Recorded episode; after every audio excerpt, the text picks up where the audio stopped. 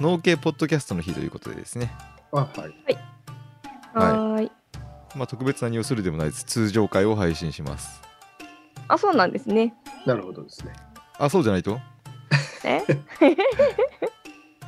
いや、なんか特別企画にするのかと思ってた。なんか企画持っとんならするけど いや、何もないです。なんかああれは言うとかないかんな。あの農業ウィーク、関西農業ウィーク。関西農業ウィーク。ク。う。ん。そうそう2月2月の25日の関西農業ウィーク、はい。うん。農業の展示会バカでかいやつ。にゃんにゃんにゃんで猫の日ですね。そう覚えやすい。それにのメインステージに出演します。おおはい。もう、あ、もうすぐですね。あ、もうすぐじゃないか。ー。そうね、まああと20日ぐらいありますけど。今月、うん、今月末ぐらいですね。はいそこで出演してあのハリマゼデザイン事務所の角田さんと、おおはい対談また、対談というかの濃い。うんうんあそうポッドキャスト始めてるんですよ角田さんあ、聞きました、うん聞きました。アグデザはいはい。ー。農家必めちゃくちゃ面白くい？ない面白いいですね。めちゃくちゃ面白い 今一番面白いですね僕おお。いいねうんうんあの、ハリマゼさん、地上にも乗ってるんでしょ？あ、あそうなの？そうそうへうえ、ん、らしいですよ。ぐいぐい来てますね。本当だね来。てますねうん。仕様で頼んでたデザインもなんか農家の種出てからライジングしてるんで安くしときますって言っておお。すごいすごい。ライジングしてるんだライジングね。中なんだね。はいいいみたいね。です、うん。うん、あ単純にアグデザめっちゃ面白いけんみんなみ聞いてくださいはい、よろしくお願いします。で関西の方はぜひ農業ウィークに行ってみよよろしくお願あるのいします。かな？う。ど うあやろうか。いやいやいや、あるでしょう。ちょっとあるでしょう。なんか、ね、の伸びるとかいう話もありますもんね。ああ緊急事態宣言事態宣言がああ、そうですね。うんうんうん緊急事態宣言でそんな大きい展示会していいのやろうかどうなんやろうか。わからんけど。うんあそうね。んいや角田さんともこれあるんすか？ないんす？ないですよね？みたいな話をしつつもはいはい。うん。事務局の方はもう何が何でもやるみたいなおーはいじゃああるんじゃない？うん、やるでしょう。うん、多分中止にしてしまうともうだ終わるんでしょうね多分、あーそうなんでしょうね。うん、うん。うんまあでも、出店出者とか店者がちょっそうよね。と 厳しいですよね。無理にやっても。そうですよね出店料、まあちっちゃいとこちっちゃいブースでも100万ぐらいかかるでしょうから。まあ、し知らないですけど、おそーうね。うん、それで人来なかったらちょっと、うん。うん結構大きいとこでやるの？そうですよ。お西日本最大の農業イベントなんでえー。本本気のやつだね、それね。そうそう本気のやつ、うん、本気のメインステージに出るんでね。すごい。うん、僕はあのインタビュアーとしてですけどね。ああ、基本は角田さんに。はいはい。語っていただく感じです、はい、うんえーじゃあメッセージ紹介しましょはーい。はい。うはいサニーちゃんさんありこう。ありがとうございます。ありがとうございます。がとうございますえー皆さんこんにちは 初めてお便りします農家の種に出会って1ヶ月の新参リスナーですが出会って私の脳内のドーパミンが大放出しておりこんな素敵なプログラムに 出会えたご縁に感謝しています。私はコロナ前は東京のアドテク企業でサラリーウーマンをしておりましたが去年2月から会社が完全リモートになったこともあり夏以降長野にお試し移住中です。移住中か。おうおう。おううん。へえ。テックの世界も私が勤め始めた頃は新しい風がガンガン吹くワクワクするようなところでしたがもはや GAFA などの米国系巨大テック企業の独壇場でなるほどああ、そうなんだね。一昔前と比べると多様性が失われつつあります何かもっと人の創造性を感じさせるようなワクワクすることはないかなと思っていたところこのポッドキャストに出会いこれからの農業の可能性にドキドキしています。長野に来たせいもあってか自分の中の新しいセンサーが反応し仕事そっちのけで農家の種を聞いています。番組を始めてこれまで続けてくださったつるちゃんコッティ鉄兄に尊敬の念を感じずにおられません。3人の大ファンになりました。私もカナダで大学を過ごしえー日本に帰ってきてからは来た時は就職活動を含めて本当に日本のクソドメスティックな環境に適応することが全くできずさまざまな紆余曲折を経て今に至ります。私が今いる環境よりきっともっとコンサバな環境で より自由なところもあるかもしれないけれど革新的なことをやっていくのって孤独だろうし大変に勇気のいることだと思います。その勇気に脱帽します。アワードノミネート本当におめでとうございます。できることならお花をお送りしたいぐらいです。ありがとうございます。いやー嬉しかったですねうん。すごいね。伝わってきますね。はい十分うん。サニーちゃんさんのはい、はい。花束をいただいたああ、そうですね。うん。あなんかいいこと言っている。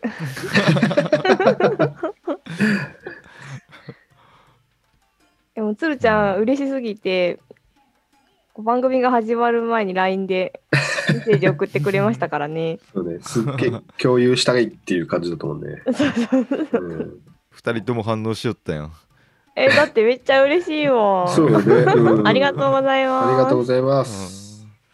ありがとうございますよねうん。そうかテック系企業ってなんだろう。真逆の世界な感じがするけど、するする。うん、そっちの方がワクワクしそうな気もするけど。あけど、そうだね。今今 今は GAFA, GAFA の独壇場で全然ワクワクしないってことなんですね。いやなんかちょっと意外でしたね。うん、これは意外ですね。うん。うん。え他のところもまだぐいぐい行ってると思ってたから内部にいるとそうじゃないんですね。そうなんですね。多様性が失われてるって。あ、そうなんだね。早くない？意外だよね。そうね多様性なんて多様性って何っていう業界ですからねこ そうですね。確かに、確かに、そうだね。うんうん。多様性って何受けるね。お何美味しいのってやつか。本当にそんな感じですよね、うんあミーティングあと10分で終了します嘘あら、早いね。あ、本当だ。農家で多様性を意識しとう人とか 把握しとう人って多分ほとんどおらんよ そうですね。農村に存在しないうん、概念、だって農村って確一性大好きでしょ？あもう気づけばどんどん同質化していくもんねうん、そうだね。そうね。うん。ほんといかになんかこう紛れ込むかみたいな感じですけどね。あ、そうね。確かに。異質なものを認める状況にないというか。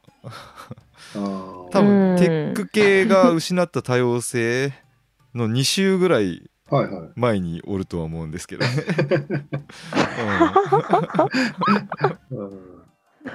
テック系はこっちから見たら相当多様性に富んでますもんね。そうだよね。うん。割と去年か一昨年この23年ぐらいなんかの農業に多様性っていう言葉がたまに用いられるようになったけどそれもなんか生物多様性とかそういうそういうあそうねいうことでの多様性しでしか捉えられてない感じなんで、うん、ううん。そうですよね。人間の多様性じゃないですね。里山の自然を守ろう的な。そうね。それもやっぱ何もわからんくせに言いようぐらいの感じでまさに同質化ししようとする思考回路でそれすら見てしまそうね。うん確かに。うん、確かに確かに。うん周りから入ってきたらかまず否定するっていう、うんでもそれほんほんとそれ思いますね。なんで最初に否定から入るんやろって思うこといっぱいない。はいはいはいうん放っておくとそうなるなりやすいもんやなんやろうけどな。そう、そうですけどなんかもうな農村のじいちゃんばあちゃんとりあえず否定するでしょ？う、ん。うん。うん、そうですね。でも若い人も結構否定するもんね。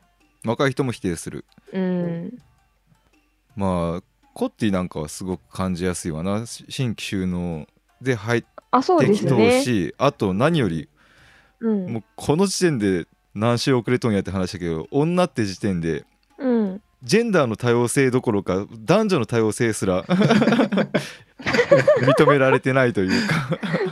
うん。そうですよね、本当。そうね。うん。大体農業始めて、フレッシュ水入るのところからもうおかしいもん。おかしいおかしい、うんまあ多分農農家じゃない人はフレッシュ水が何かわからないと思うんですけど、はいはいはい。そうだね。農協は青年部っていうのと女性部っていうのと、うんフレッシュ水っていうのがあってででいいですかね大体その3つですよね。まあまあ、あいいんじゃないまのそれで。場所によって違うかもしれないけど、まあ、同じような構造ではあると思う。うんうん、うんうんそう男性は全部ね青年部に入るんですけど女性は青年部に入れないんですよね。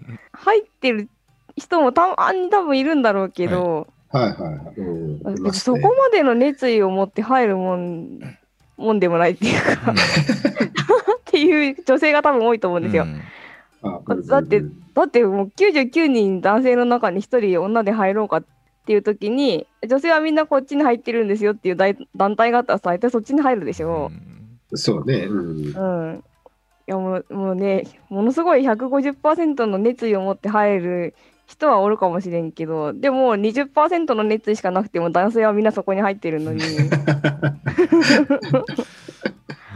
もうなんか入り口からああもう完全に男と女別なんだ農村農村っていうか農業ってって思いましたうね。んうん。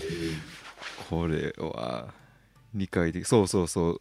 それこそコッティが自分の地元うん。の地域でのしあの農業法人の社員になったっていう立場で、うん。その時にあの地元の青青年部誰か入る人おらんかねって言って自分がコッティのことを言ったんですよね、その時。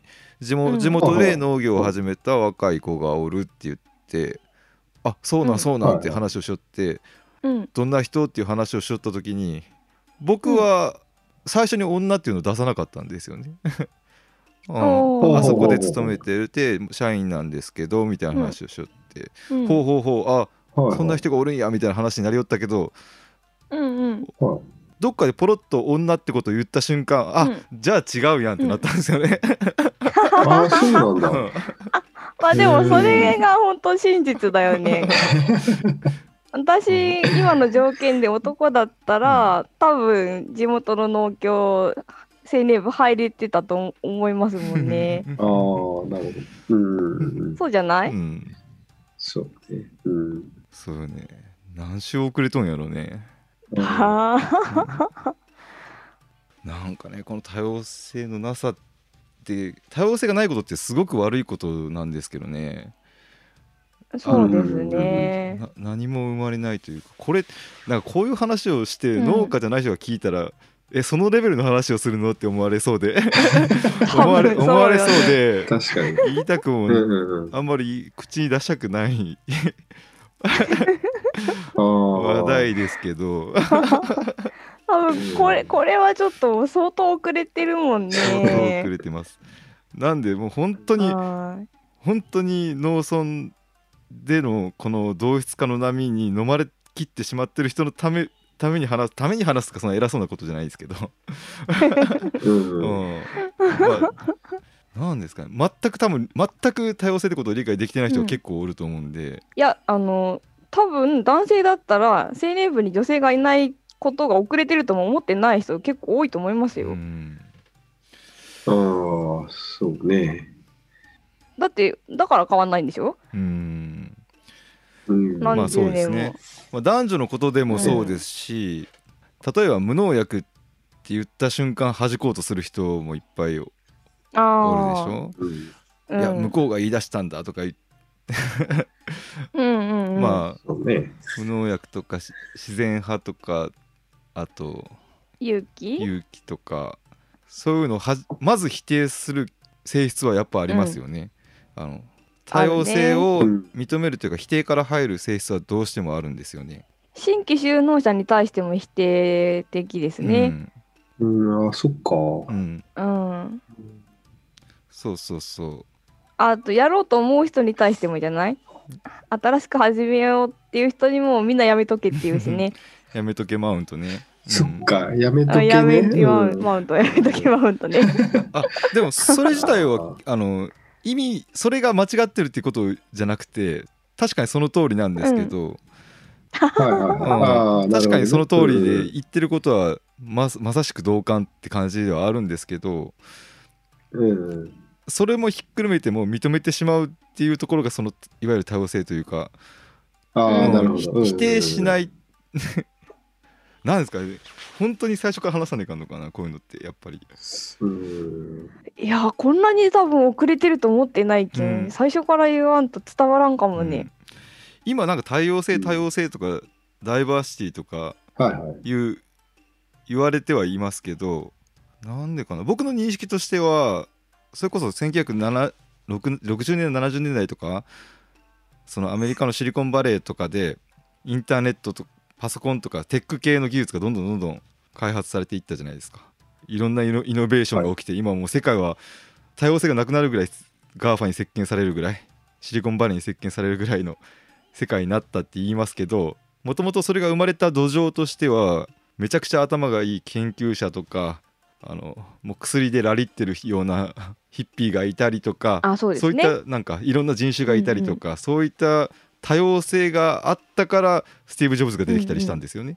スティーブ・ジョブズとか、それまでの社会だったらちょっと受け入れられなさそうな感じの人もうん。うん。ぐいぐい前に出てこれたってすごいですよね。あー。なんかとにかくその多様性を受け入れたところからとこから今のこのテック系の世界というか テクノロジーの世界がうん。発展したっていうのがあって、うんううんん。単純にその結果を出すために多様性がないとダメだってことが分かったと思うんですよ。あそうですね、3 4 0年前ぐらいですけど、うん、テック系の人はもう分かってるよ、ね、もうもう多分そのそれから何周もしてる人たちだと思うんですけど。うん。ああ、なるほどね。うん。実際そ、の研究結果とかもいっぱいあってですね。あの、おおえー同室の人たち例えば大学の同じサークルの人たちで何かの課題を取り組ませるっていうのとそその中に全く。知らない人を何人か入れ入れる入れて同じ課題に取り組ませるみたいなそういう研究したら、知らない人が何人か入った方がその会話はあんまり深まらないんです深まらないんですけど、うん。初めて初めましてから始めないといけないんで。会話とかあんまり深まらなくて議論も深まらなかったねってなるんです思うんですけど結果は全部やっぱ新しい人が入ったところの結果が良くなるっていう研究はいっぱいあるみたいで。うん。うん。なるほど。とにかく異質なものをそのまま受け入れてその中でその中に新しい風が入っているって状態がないと新しい結果が出ないというかイノベーションが生まれないというか、うんううん。んうんうんうん。うん生物界もそうですよね。うん。こう生物の種類が極端に少ないと、ちょっと均衡が崩れた時に一気に雪崩が起きてしまってはいはい。もう絶滅したりとかなりやすいけど、うん。はい。いっぱいいろんな生物がいることによって、うん。まあ、ちょっとバランスが崩れた軍隊があってもちょっとずつちょっとずつ他のところと調整し合って、そこまでこう大きく大きいくくりで見ると変わってないみたいな、うん。うん。あとは遺伝学的もそうですよね、うん種の生存のためには、ね。できるだけ広く交配して多様な遺伝子を残した方が、まあ、人間もそうだし他の生物も植物も多様性が多い方うがん。生存確率が上がりますよね。うん。うんうん。そうそうね。多様性があるってことがとにかく競争に勝つためにものすごく有利っていうこと、うん。うん。はい。うん。そこを考えないと例えばなんか多様性って言ったら女性を何パーセント入れろとか。なんか。そういう表面上のところでなんか嫌気がさしてるレベルの人が結構農村には多いうんん ですよ。うんうんうんうんうんうんですね。えなんで入れんといかんとみたいなね。うん、そうなんですよね。多様性ね。多様性難しい話やな意外と。パッと話そうと思ったけど。多様性を認めるってでもすごくむ難しいことというか負荷はかかることなんですよね。ストレスが多いですよね。ストレスが多くなるんですよ。うん。悩みが増えるってこ悩みもと増えるしあの摩擦も起きる。うん。うん。うんうん。でもあえて摩擦を起こすことでイノベーションが起きるっていうそうなんですよね。そこあー裏表だもんね。うんうんこれあの経済評論家で、えうーん。農家歌にも出てくれた飯田康之さんの話が僕はすごく好きなのは飯田ほう康之先生の話がすごく好きなのはあの人はなんか経済学者でありながら、なんて言うんですかね経済これからの日本の経済の発展に関してはイノベーションが一番大事だと思っていてそれこそ、うん。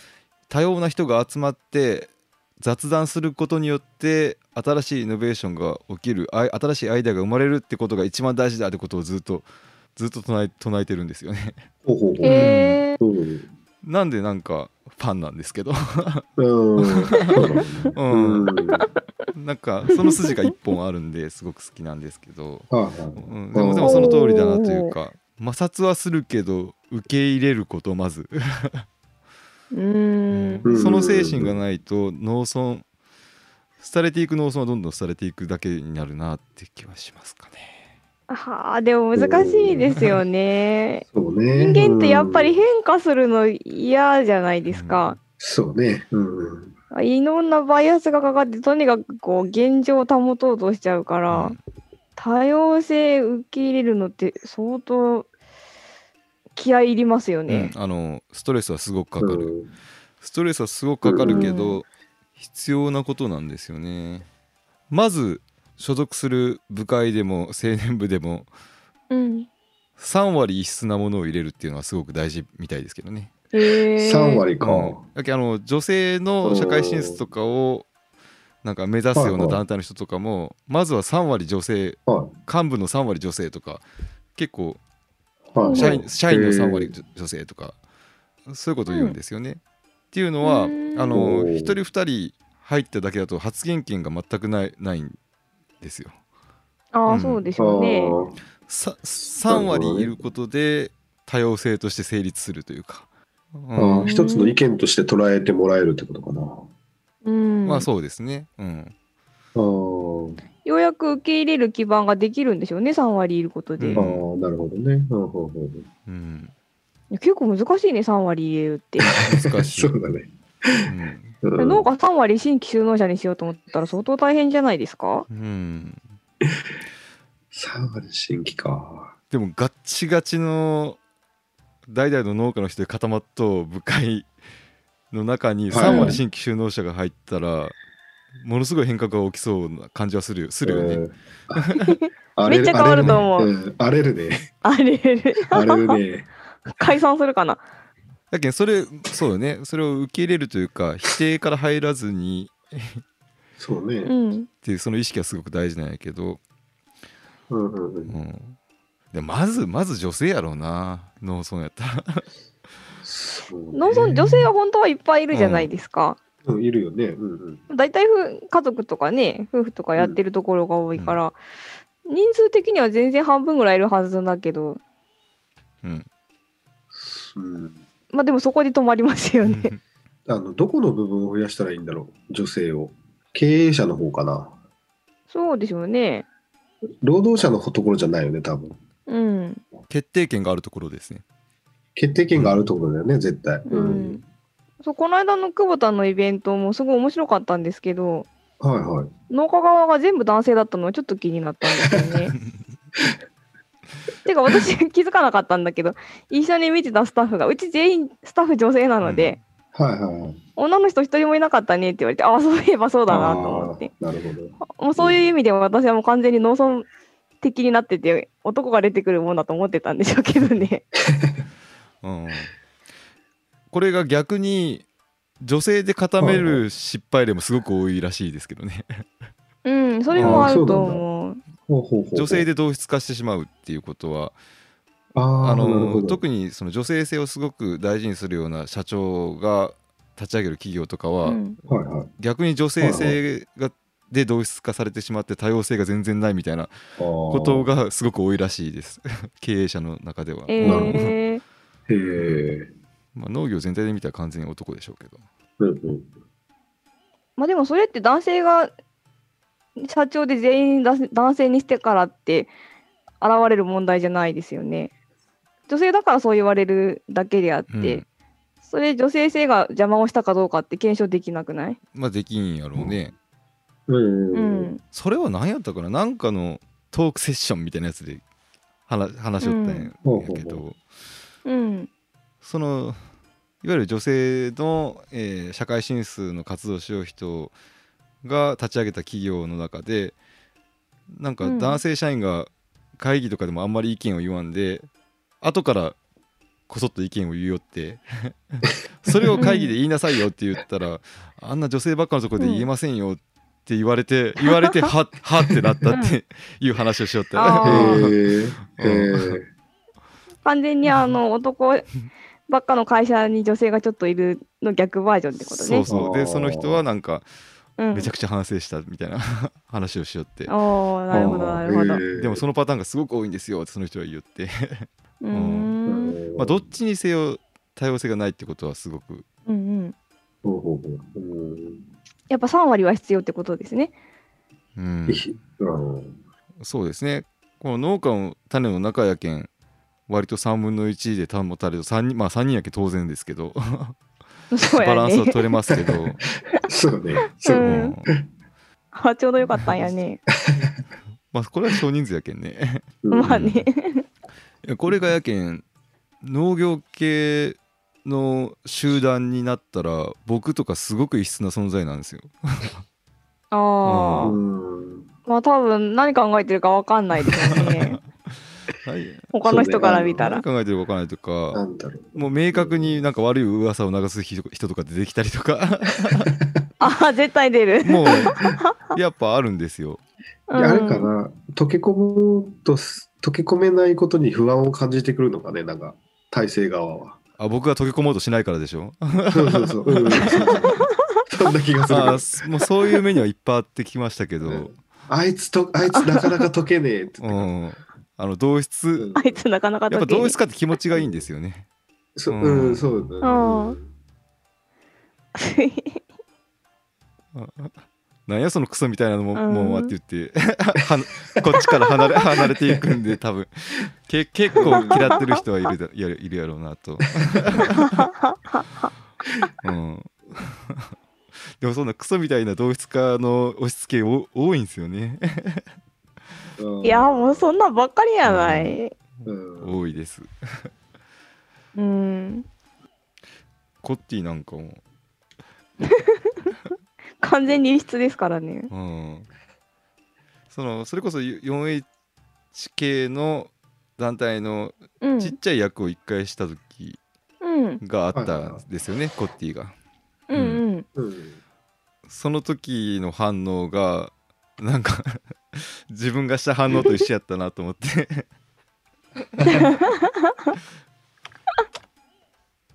そうやったっけ？うん。なんあれっていう。あ、そんな反応だったかな。はい。あ、そっか、もう俺いなかったか、その時には。あーですねそうかもんそうですね。うん。そっか。鉄人は割と順応性が高いんですけどね、もうん。う、染まりまくりですもんね。うん、そうですね。ザ染まってる感じですよね。さあ、染まってる感じです。うんうまくやっていくタイプ。はいって言って聞けっていうパターン、タイプの。いやなんでこれ これすごく重要でやけ 鉄人がこの農家種選びで結構発言をしてもらわないとバランスが取れなくなるんですよ。そうですよ。鉄にいっぱい喋ってくだあさい。だけどこの 了解です。異質異質の2人で喋ると多分こっちで同質化してしまうんでああ、そうだよね。うんうん。わかるわかる。ううん。まああれで、また、あの、あ後で意見言い出す鉄にが始まる。今、今言ってください。うん なんかコッティは具体的にありましたか？そういった多様性のなさを感じたことは？えー、具体的にいいですか？うーん。あ、自分のことじゃないですけど、うん夫が県政協やってて、青年部の県の代表です。青年部、うん、そう、県の代表ですね。で、いろんなところからね、代表が来るんですけど、はいはい。みんな、あ親元収納うんじゃん。おー形態はいろいろ違うんですよ。あの野菜作ってたり、は果物作ってたり。でも新規所納者いないですよね。うんうん、で、うんまあ、確かに親元収納してないとこんなにいっぱい会議来れないよねっていうぐらい会議がいっぱいああって、はいはいはい。まあなんかそのシステムそのものがもう新規を遠ざけてるのかなってちょっと思いましたそれはありね。ます、あうん。ー。なんでこういうそういう青年向けの集まりに行くためには親父がバリバリ経営をしてて、自分は従業員としてまあ1年間出なくても大丈夫ぐらいの それが前提になってる。そうそうそうそう。うん、うん。で出てくる人たちもやっぱり今のうちに言っとけみたいな感じで仕事として来るみたいなそんな感じ、そんな感じ。うん、人脈作っとけみたいな。うん、大多数がそっちといえばそっちかもしれないね。うん、まあ多様性を許さない形ですね なんかこう組織的にものすごい均質化された組織だなと思いましたね、メンバーが。うんああ。うん、あとは、そう地域の青年部はい、もう女性でバリバリ農業やってる人地域にいるのにその人は青年部に入れなくってで青年部人数足りないからって言って農業やってない人ばっかり入ってるんですよ。あるあるパいターン。やその農業してない人入れるぐらいやったらそのめっちゃやっと女性入れたらいいのにって思うけどなんか女性は入れないからって言って補助員みたいな 名前をつけられてて なんじゃそれなんじゃそれこれこれは何の組織じゃって感じです。うん、でもそうだと思いますよ。だけど多様性を許すためには、やっぱり緩めることが大事なんかな。そういう活動の、あ、な、何？それこそ活動のペあースというか、制度を変えたら変わるんかなそれとも中の人の意識が変わらんと変わらんかな中の人の意識を変えるのが一番難しいと思うけん、そう、ね。制度を変えた方が早いんじゃないかな。うん。あー例えばどんな風に変えるのがいいかな。ペースを落とす。うん。あーペース？なんでやけん、例えば急にコロナで会議が実際に会って会議ができなくなったじゃないですか。はいはいはい。で夜リモート会議とかになると新規就農者でも会議こなせるんじゃないかなと思ったので、はいはいはい。そういうのはいいんじゃないかと思いますね。なんでとにかく多様性が生まれると、えーいろいろ一番できない人に合わせなくといけなくなるんですよね。ただそれを、をやっていくっていうのが多様性があるっていう状態なので一一番結果が出る一番イノベーションが生まれるっていう状態なのでそれをしていかないといけないよねっていう話ですね。うんうんうんうん。そうですね。はい、一番出られない人に合わせる覚悟を持てるかどうか。あと今時の若いもんはとか言って中の元からいる人が怒らないことやんない。否定しないこと。うん。はいはいはいうん否。定しないこと。ああ、でも今、鶴ちゃんが言ったのすごいなんかわ感じるな。いその一番出にくい人に合わせるっていうの絶対しないもんね。うん上の集まりって。うん。うん。ないですよね。ないね。自分たちは出れるけんね。そうそう、お前みんなきっとっちゃけん、みんなに合わせろって言われるもんね、絶対。うんうん。うんそれは確かにないね、全然。うん、なんでうん。妊娠して出産する社員に合わせるとか、えーはいうん。お肉が食べられない人に合わせるとか目が見えない人歩けない人車椅子の人に合わせるっていう負荷を負わないといけないわけですね周りの人が。うんそうですね。うん、うん。それはすごいストレスうん。それはすごいストレスですし、えー研究としても個人の満足度は下がったように感じるなんかそのせいでうまくいかなかったように感じるけど結果は良くなるってことが研究で出てるので。うんなんでこんなに多様性多様性言われてるっていうところうん。実際イノベーションが出てるところは多様性があるところから生まれてますよ、そうですね。うんうんこれにさ、うん、農薬をまかない人に合わせるっていう一言を入れただけでさ、ものすごい農家から反感出そうですね。つまり多様性がないってことよねそうやね。うん。だってでそうだってを言い出したらね多様性が、そうなんやね。そう、うん、でもこれって本当に農村はものすごく ものすごくものすごく遅れとうだけで結構もう一般的ではある感情だとは思うんですよね。おお。うんうん。なんですかね。ひ否定することってなんですかねその感情を持ってたら否定することそのこと自体がちょっと不快に感じるようにもうなってきてると思うんですよみんな。ああ。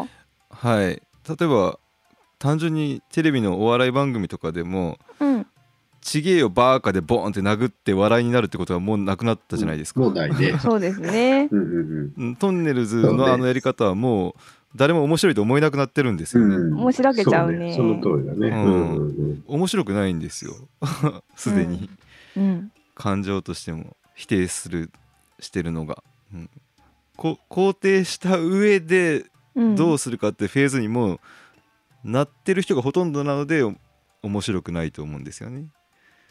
肯定してよね、そうね。そうねぺこぱみたいな感じよね。うん、あれはなんか、まあ、突きっとるけどでも、うん、やっぱり面白くないもんね否定否定してボンって叩いてちっちゃい頃は笑いよった気がするけど、うんそうだね。もう、もうそれじゃ満足できないんですよね。うんうん。うん、そうか、じゃあ否定すること自体ダサいみたいになっていくんかな。うーんどうなんやろうなうん。うん、頭から否定してると、その人のあれを疑われるじゃないけど。うんそう面白いと思わないんですよねそれをうん。感情としてはいはい。とか言ったらこのメッセージをくれたうん。サニーちゃんさん、まあ、比較的コッティと似た経歴なのかな カナダで大学を過ごしてうん。帰ってきてうん。うん。就職したと、うんうん。クソドメスティックな環境ね。そう一般企業まあ確かに日本はかなりドメス、あの普通に農業関係なく日本全体で言われてることなんで、そうですね。うんうん。うん、ただそんな中でも特にっていうのは結構農業の世界だと思うんで、うん。うん、あのうん。サニーちゃんさん、あのがっかりはせんでほしい感じかな。うんうん。ここに異端としてやってる人もいますよってこと。を、はいはいはうん、いや、もうでも、中サニーちゃんさんの気持ちがすごい分かって、就活のところとか、私も。